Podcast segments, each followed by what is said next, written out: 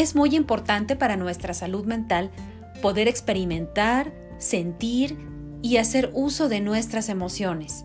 Ahora bien, existen cinco emociones innatas que son fundamentales para conectar con nosotros mismos y para relacionarnos con los demás. El miedo, el afecto, la tristeza, el enojo y la alegría. Cada una de estas emociones tienen un objetivo de supervivencia.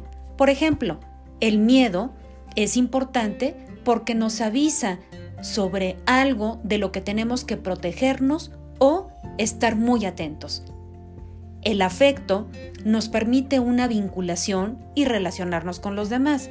Esto es hablar del amor en general, a la pareja, a los padres, a los amigos. La tristeza es una emoción muy importante, pues nos invita a hacer un retiro hacia nosotros mismos porque algo por dentro puede estar desacomodado o necesitamos tiempo para poder procesarlo.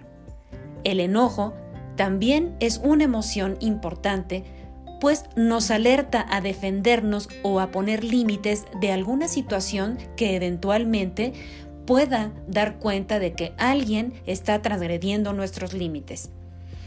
Y la alegría como emoción también es muy importante, pues vivifica y da energía para que podamos fluir con nosotros mismos y con los demás. Y ojo, estas emociones las experimentamos todos los seres humanos y es también muy importante reconocer y dejar de lado antiguas creencias como las mujeres no se enojan o los hombres no lloran tanto hombres como mujeres tenemos el legítimo derecho de experimentar estas emociones que nos dan cuenta de cómo está nuestro organismo, qué necesitamos, qué queremos, qué no necesitamos para estar lo mejor con nosotros mismos. Recordemos que no podemos dar lo que no tenemos. Y recuerda siempre que la ENSIT te acompaña.